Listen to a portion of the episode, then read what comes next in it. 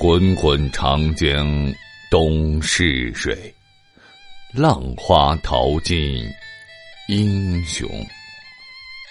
中华民族数千年的文明史，如雄风，携带着岁月的尘埃和先人们的铿锵行迹，绵延而来。然而，由于年代的久远，朝代的更迭，加上人为的篡改或歪曲，中国的历史上留下了很多谜团。这些都极大的激发着人们探究历史细节的好奇心。敬请欣赏《中国历史真相》，播讲人绝唱歌，欢迎您继续收听。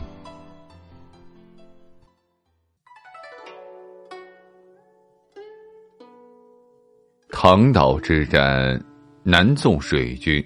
以三千非正规军、一百二十艘战舰迎击金军七万水军、六百艘战舰的庞大水师，一战全歼金军水师，创造了古代海战的神话。那么，创造这次海战神话的原因有哪些呢？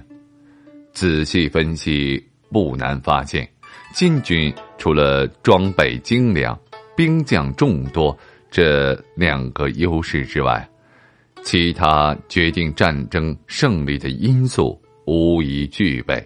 而宋军除了人数少、战舰少这两个劣势之外，可谓占尽天时地利人和。这场历史上以少胜多的著名战役，就在一开始的时候就已经分出了胜负。南宋时期，宋高宗不思进取，只想向金朝称臣纳贡，以求苟且偷安。然而，在秦桧陷害了抗金名将岳飞之后。民间的抗金情绪反而空前绝后，朝野上下一片主战呼声。另一方面，金朝皇帝完颜亮积极备战，并不满足于南宋的割地赔款、进献银绢，而是妄图全面占领东南土地，将南宋赶尽杀绝。在这样虎视眈眈的劲敌面前，一向主和的宋高宗也只得被迫开战。南宋绍兴三十年，金海陵王完颜亮准备伐宋，抓紧时间筹建六十万海陆军事，建造战舰，妄图从水陆两方面同时进军，在百天之内。全面攻下南宋，宋高宗这边也只得紧急征调几万军队，从水陆两方面调遣将领，奋力迎击。水军方面派岳飞旧部李宝率领三千弓弩手、一百二十艘战舰驻扎在平江，用于抵抗金军水师。南宋绍兴三十一年。完颜亮全面发起了伐宋战争，除了在路上向南宋大规模进军，还命苏保恒和完颜正家奴率领七万水军、六百艘军舰进军南宋，由海路直取南宋都城临安。金军水师行至松林岛，因海上风大。而停驻于岛间。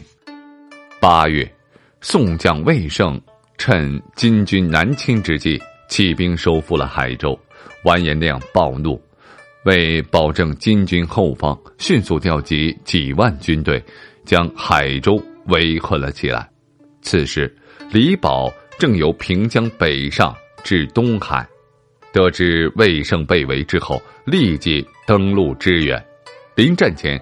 李宝用自己的佩剑指着脚下的土地，鼓舞士兵道：“这块土地就快不是我们大宋的疆土了，能不能保住它，就看大家是否能力战金兵了。”当时宋军将士士气高昂，李宝身先士卒，力战金军，终于将金军击退，解除了海州的围困。金军撤退之后，魏胜出城相迎李宝军队，并为其修缮战船，犒赏三军。李宝军中将士更加坚定了击退金军的决心。至此。在与金军水师交战之前，南宋水军的战斗热情就已经被调动了起来，可谓先占了人和这一优势。十月下旬，李宝舰队北上抵达石臼山，遇到前来投诚的几百名从金军中逃亡出来的水兵。这些水兵一听说李宝是抗金将领，纷纷将自己。知道的信息禀告给他。李宝了解到金军内部的一些情报之后，又得知此时他们正停泊在距离石臼山几十里外的唐岛，便立即制定作战计划，打算出其不意，以火攻敌。于是马上起锚扬帆，北上奔袭金军。军中将士更是迫不及待要与金军正面交战，保家卫国。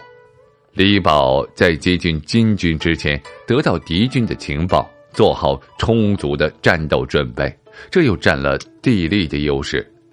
十月二十七号清晨，风向由北转南，李宝军队又占了天时之力，乘风疾驶，不多时。就已经见到了金军舰队，金军大部分都是北方人，不惯海上作战，因此连日行船都住在船舱里面，甲板上的水手都是他们强行抓来的。当水手们远远望见李宝舰队时，便将剩余的少数金军骗进船舱，为李宝军队接近敌军。争取了宝贵的时间，趁此良机，李宝一鼓作气，下令全舰出击。原本平静的海面上，霎时间喊声震天，战鼓齐鸣。船舱中的金军听到宋军突袭，全无准备，惊慌失措。慌乱间，战舰挤作一团，根本无法迎敌。李宝趁金军混乱之际，下令发射火箭。由于事先了解到金军战舰的船帆和船舱均由油布制成，所以不出宋军所料，发射火箭之后，金军几百艘战舰瞬间陷入一片火海。有几艘金军战舰侥幸没有被点燃，仍想负隅顽抗。李宝沉着指挥。宋军舰队插入金军舰队之间，令他们不能相互照应。宋军将士跳上敌舰，奋勇杀敌；金军舰上水手也临阵倒戈，与宋军共同杀敌。最后，金军七万将士、六百艘战船，只有苏宝恒一人逃走，其余全军覆没。宋军水师彻底的粉碎了金军。望从水路攻打都城临安的战略计划，唐岛战役的胜利配合内陆上的采石之战的胜利，使宋朝免于金朝的侵袭，保证了南宋的平安。这场海战充分证明了人心向背的力量、将领审时度势的智谋等重要因素，对战争胜负起到了决定性的作用。也是这场以弱胜强、以少胜多的著名海战，为金人提供了宝贵的经验。